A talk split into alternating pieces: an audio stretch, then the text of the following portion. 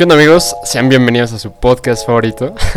Renoles, por favor, ya esta es la segunda entrega, el segundo episodio. Y como lo prometimos, eh, les queremos presentar a otro nuevo miembro de esta secta de ingenieros hippies. Él es un chilango, otro chilango. Este sí es de los buenos, ¿eh? 100%. Viene de Nesa York. Estudiante también de energías renovables. Excelente portero, delantero. De, de todo, ¿eh? De todo es el bueno. Chico guapo, alto. Le encanta la geotermia. Aparte es youtuber. Le encanta el mate. Excelente cocinero. Y la verdad, alguien a quien yo admiro mucho. San Velázquez, ¿cómo estás? No, no, pues qué halago la verdad recibir tantas palabras lindas y me, me gusta estar aquí para eh, platicar de, de, los problemas que nos atañen todo el mundo, ¿no? Así que muchas gracias por todo, muchas gracias por la presentación. Bueno, y como ya recordarán, ya tenemos aquí al, al buen Dieguito, al buen Diego, que ya estuvo con nosotros la emisión pasada. ¿Qué tal? Mucho gusto. Creo que otra, estamos aquí de nuevo para, para el primer eh, episodio, ya referente a, a temas de medio ambiente. Y pues emocionado. Sí, pues bueno, eh, eh, queremos que, que, este primer eh, ya eh, podcast acerca del, del, producto que vamos a entregar es del calentamiento global, ¿no? Porque es este el problema que se supone que queremos resolver con las energías renovables, ¿no? Ok, bueno, pues para hablar de calentamiento global, que es una de las principales problemáticas, pues primero debemos considerar que lo ocasiona. En primera instancia, debemos considerar que, que, el calentamiento global viene causado por, por el efecto invernadero. El efecto invernadero es un proceso en el cual eh, entran rayos solares a la atmósfera. Obviamente que parte de estos se retienen y otros se escapan. Sin embargo, con, con el aumento de, de gases de efecto invernadero de unos años para acá, producidos principalmente por el hombre, de origen antropogénico. Estos rayos se retienen de, en mayor cantidad y esto ocasiona un aumento en la temperatura. Debemos ser conscientes y debemos de tener en cuenta que el, que el, que, que, el, que el efecto invernadero, el calentamiento global, es algo natural. Es un proceso que, que sucede desde hace mil, de miles de, de, años, millones. Y este proceso permite en, en sí la vida. Sin embargo, el hombre con, con todas las actividades ocasiona que, este, que este efecto invernadero y por lo tanto calentamiento global se maximice. Sí, bueno, creo que, creo que hay que empezar por ahí, ¿no? De que el calentamiento global no es una invención del siglo XXI, ni tampoco a finales del siglo XX, ¿no? O sea, como ya bien lo dijiste, es algo que ha existido desde los inicios, solo que eh, de un tiempo para acá, más o menos 300 años, 250, pues se dirigen a esta terminología que es el, el famosísimo eh, cambio climático antropogénico, ¿no? Que es por, o sea, literal es, podemos dividirlo en dos si queremos verlo así. Uno que es el calentamiento global natural y calentamiento global antropogénico, ¿no? Que es el, el, que ya bien dijiste, el que es provocado por, por el hombre y todo lo que conlleva. Pero el inicio de esto, pues, fue, creo yo, considero, y, y bueno, no, no es que lo creo, es que lo sé, fue la revolución industrial. Pero pues, ¿qué tanta culpa tenemos nosotros, Gesan? Pues nosotros no tenemos eh, nada de culpa en sí porque nosotros necesitamos como raza humana, como Homo sapiens sapiens que somos, eh, creo que necesitamos evolucionar y, e ir hacia adelante, ¿no? O sea, necesitamos ese ese aspecto en la vida que nos lo haga más fácil, ¿no? O sea, por ejemplo, nosotros no podemos eh, vivir sin una estufa, ¿no? O sea, no podríamos vivir sin una estufa, sin una cama y así, ¿no? El problema es que eh, buscamos hacer las cosas de manera eh, bastante sencilla y bastante barata y, y donde muchos estén, estén bien económicamente y, ganen demasiado dinero a costa de, lo que pasa en el ambiente y así. O sea, es el problema que solo vemos por nuestro bienestar y, y no vemos el bienestar del ambiente, ¿no? Entonces, siento que no somos eh, en sí culpables porque en ese entonces no sabíamos las consecuencias que iba a provocar eh, en la revolución industrial y así, pero ahora sí somos culpables, o sea, en el 2020 y del 2000 para acá sí somos culpables porque sabemos las consecuencias que, que hay, ¿no? Sí, claro, o sea, uno lo que, bueno, uno me refiero a, a la raza humana y, en especial al, sector empresarial, a la industria, pues busca rebajar costos, ¿no? Pero pues por otro lado no se da cuenta de que los costos son pagados eh, no por nosotros, sino por la naturaleza. Y, y, no sé si Diego tenga algunos datos duros sobre, sobre cuánto estamos dañando al planeta.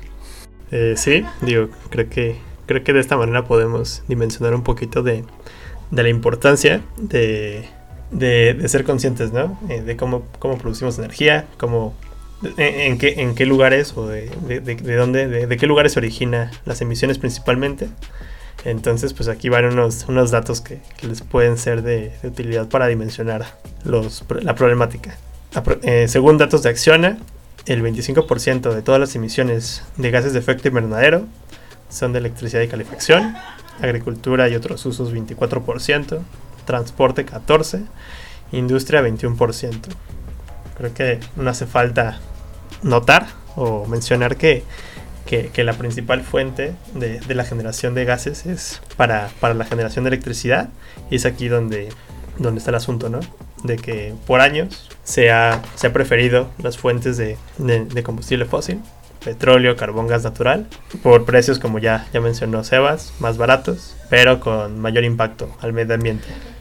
Sí, bueno, nosotros tuvimos un profesor hace un, hace un semestre eh, de nombre Mariano López, un muy buen profe, y él alguna vez nos dijo, y, y él ya, ya es una persona grande, tiene más o menos 60 años, y alguna vez, y varias veces, nos dijo, este, la verdad es que nosotros hicimos en el siglo pasado del planeta un cochinero.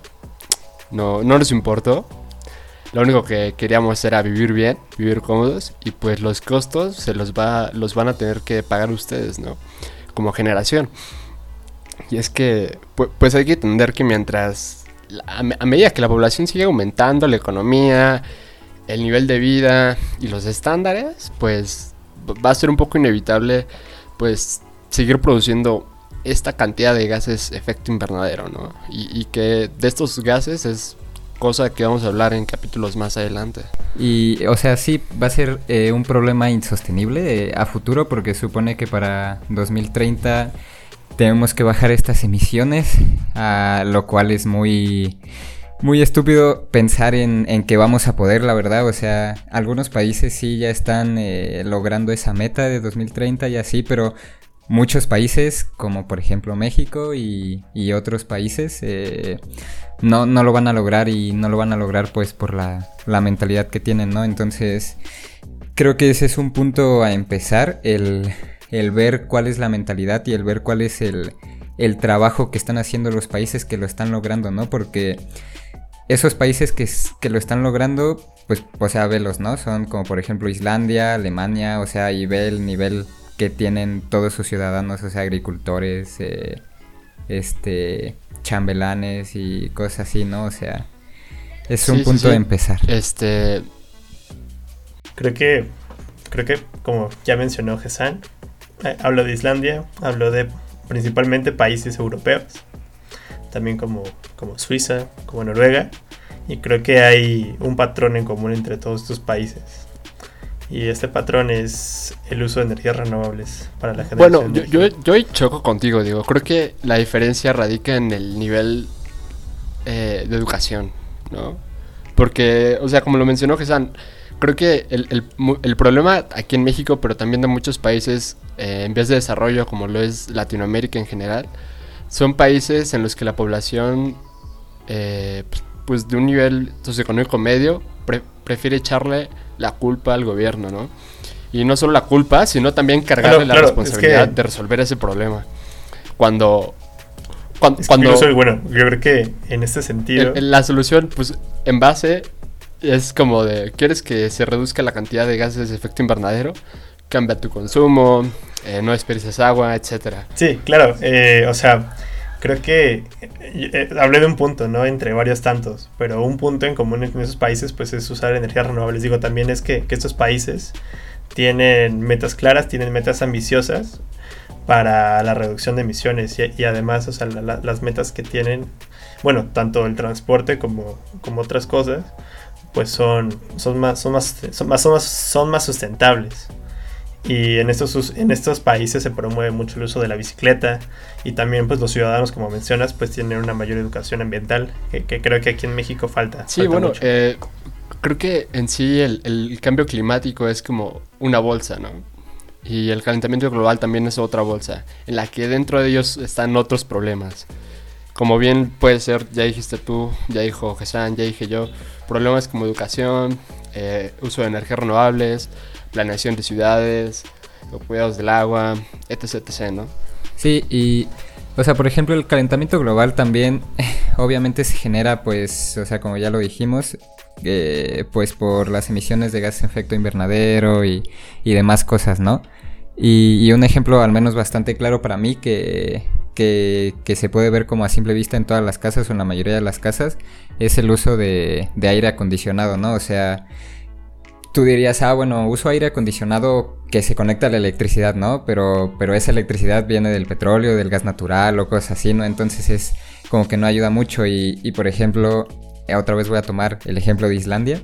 Eh, es que todas sus casas están aclimatadas no con un aire acondicionado eléctrico o de gas o cosas así, ¿no? Están acondicionados eh, con geotermia, que es como que metes el tubito abajo de la tierra, el aire se enfría y o se calienta, se templa pues, y se mete a tu casa, ¿no? Entonces... Sí, claro. O sea, siento que como tú dices, el, el calentamiento global es como una bolsa pero siento que para muchas personas esa bolsa es, es la bolsa que nunca queremos ver y que guardamos en el closet y, y que la guardamos ahí por siempre, por todo el mundo. Eh, y así. Que negamos. Sí, sí el calentamiento global es la bolsa de las bolsas. y todos tenemos una bolsa en las bolsas, pero bueno. Este, y sí, o sea, como tú lo dices, el caso de, de Islandia o países nórdicos, pues la solución que ellos le dan son la geotermia, ¿no? Pero bien en países... Eh, latinos que tenemos un clima más cálido y no usamos tanto ese recurso en todos lados, pues bien se puede arreglar con un diseño bioclimático, ¿no? O como Diego sabe muy bien, el uso de, sensores, etcétera, etcétera.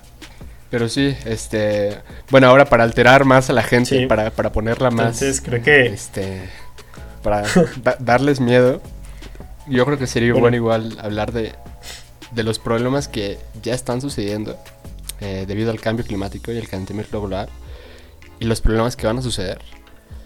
Sí, sí, sí.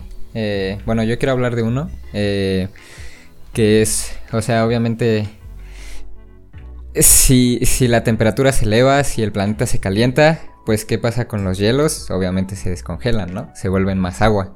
Entonces, ese es un problema bastante grande porque las islas que son pequeñas, las islas que o sea, que están completamente varadas en el mar, que ni siquiera están cerca de un país, en, algún punto de la vida, si seguimos con el cambio climático, van a desaparecer. Y, tú dices, ah, bueno, o sea, pues ya se mudan a otro lado, y, pero ese no es el problema. El, o sea, bueno, al menos así lo veo yo.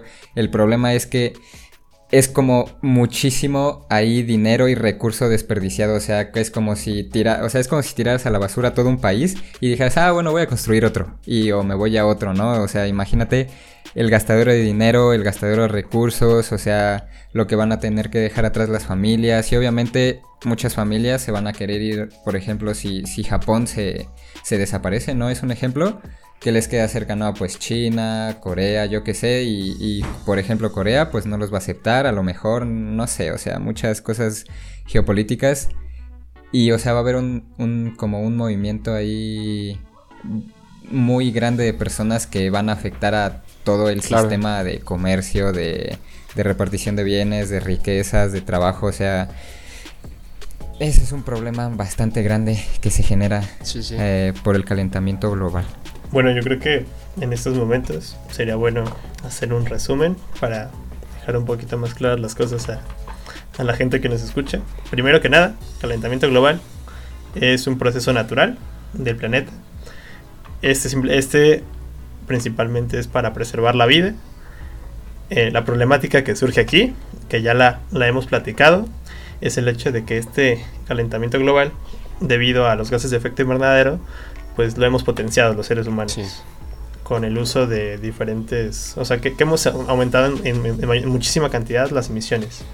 Ya sea por, ocupar fuentes de combustible fósil, por ocupar eh, en demasiados automóviles, también por la agricultura. Y entonces aquí es cuando viene Sí. el problema que es Sí, el, y por el calentamiento global por, la, por, por origen antropogénico.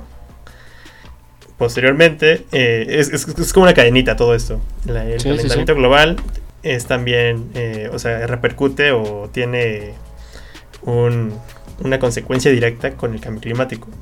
Entonces, es, es- todo, todo esto está ligado. Ca- calentam- eh, Gases de efecto invernadero, calentamiento global y cambio climático están ligados. Y bueno, y como ya mencionó Gesan, digo, tal vez la. Y, y también, como ya lo dijo, digo, el problema más alarmante es el derretimiento de los polos. Y eso conlleva muchas cosas porque es una cadena, ¿no? E- El hecho de que aumente la temperatura un, par de grados, que con uno ya es suficiente, implica el aumento de la, de la temperatura, el aumento del nivel del mar, frecuencia de desastres naturales, eh, como pueden ser lluvias, precipitaciones, etcétera, el daño a biomas, que uno dirá, ah, bueno, los bosques, el desierto, no, también los mares, ¿no? Porque ya lo diremos más adelante, gran parte del CO2 y, y otros gases que se, que se liberan son absorbidos por el mar. Eh, y también actividades humanas, como lo son la, la pesca, la agricultura, etcétera. Como ya lo dijo José, migraciones, migraciones que no son a causa de, de problemas socioeconómicos, sino climáticos. Extinciones, eh, aliens, etcétera. O sea, pueden pasar muchas cosas. Yo voy por los aliens. Sí, sí, sí. Creo que, creo que, creo que es aquí, ¿no? Donde podemos dimensionar el impacto y la importancia del calentamiento global. Que, que Sí. aún a esas alturas, muchísima gente, muchísima, lo niega y cree que es falso. Cree que, creo, cree que esto que, que mencionamos de cambio climático, calentamiento global, medio ambiente, todo es mentira.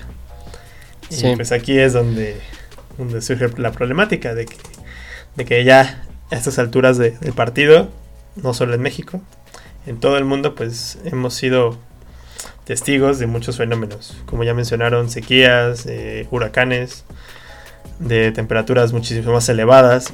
Si, si se fijan cada, cada año, por lo menos en México se, registra, se, se registran temperaturas más, la- temperaturas históricas a comparación de años anteriores. Entonces, Sí, pues, sí. creo que creo que no, no podemos mencionar un ejemplo más, más claro de, de que el calentamiento global está ahí y que es una problemática porque nosotros somos hemos sido responsables de este. Sí, y bueno, eh, eh, o sea, tal vez mucha gente dirá, bueno, ¿y qué está haciendo? No, no está haciendo nada. Sí están haciendo cosas, claro que no son soluciones que van a dar eh, un resultado de, de la noche a la mañana. Eh, pueden ser tratados, acuerdos, eh, como el de Tokio, París, Río, etcétera, metas de desarrollo como los de la ONU. Pero si la gente no sabe, si la gente no es consciente, en primera, del problema y de segundo, que se está llevando una solución, pues no se va a llegar a nada. Y eh, es parte de, este, del propósito de este podcast, ¿no? El, el decir, gente, sí hay cosas que están pasando, buenas y malas, ¿no? ¿Tú de cuál quieres ser parte? Este... Y pues sí, no sé si quieran agregar algo. Pues eh, yo quisiera que cada uno como que dijera cosas que puede hacer eh, una persona por sí sola para, para pues cambiar esto, para cambiar el rumbo del calentamiento global. Así que yo voy a empezar con una que a mí me gusta bastante, eh, que es este cambiar la dieta, ¿no? O sea, sé que es muy difícil como cambiar la dieta que tú tienes de pues la mayoría aquí en México come carne casi diario, ¿no? O sea, ya sea en la comida, en la cena, en el desayuno, o sea, o sea, siempre come derivados de la carne. Y ese es un punto muy grande a tratar porque pues la carne eh, por cada kilo de carne de ternera eh, se generan 27 kilos de CO2, o sea, por cada kilo de ternera. O sea, entonces si haces matemáticas y una... Sí, sí. bueno, las matemáticas por otro momento. Pero el punto es que, eh, o sea, no te estoy diciendo que dejes de comer carne por toda tu vida o por todo el tiempo.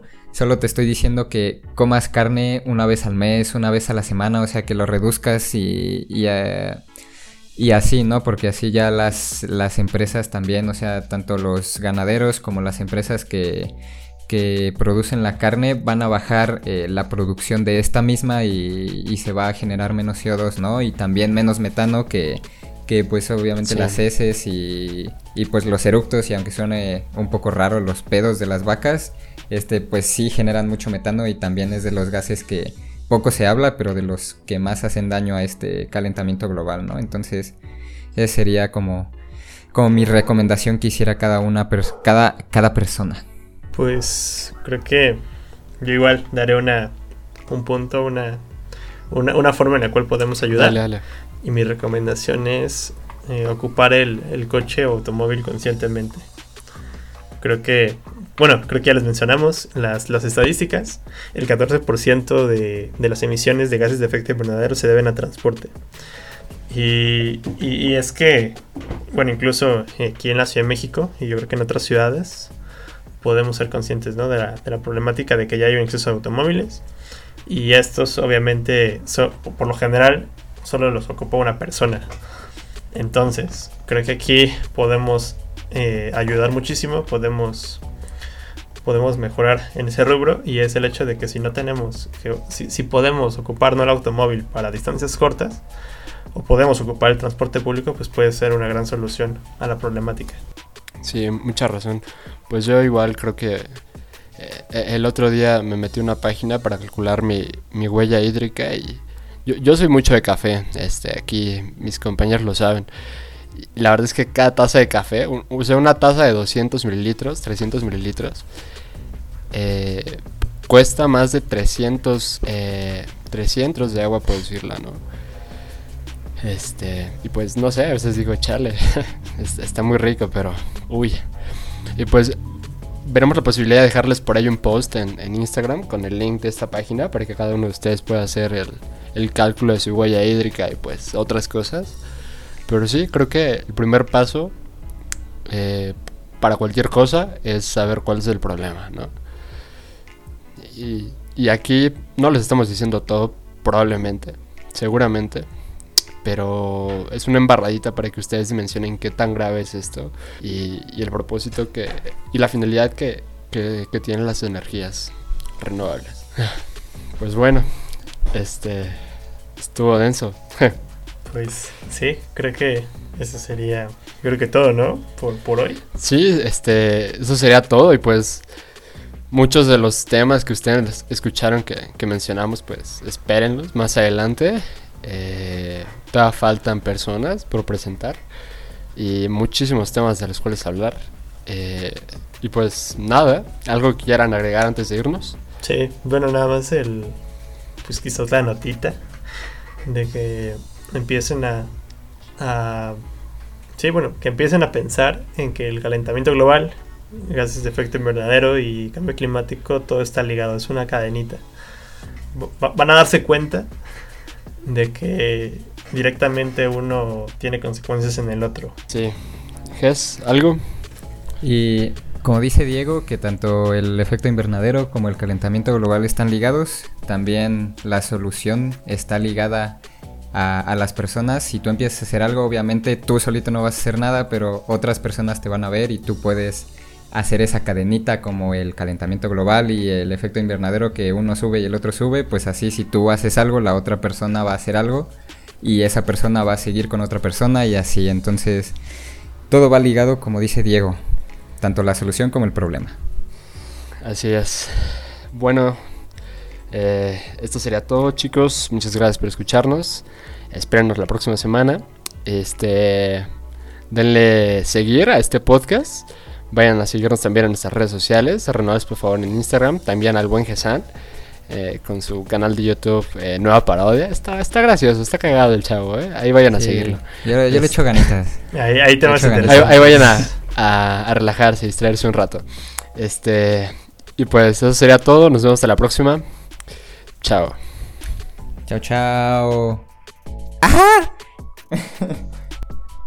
ah, ok.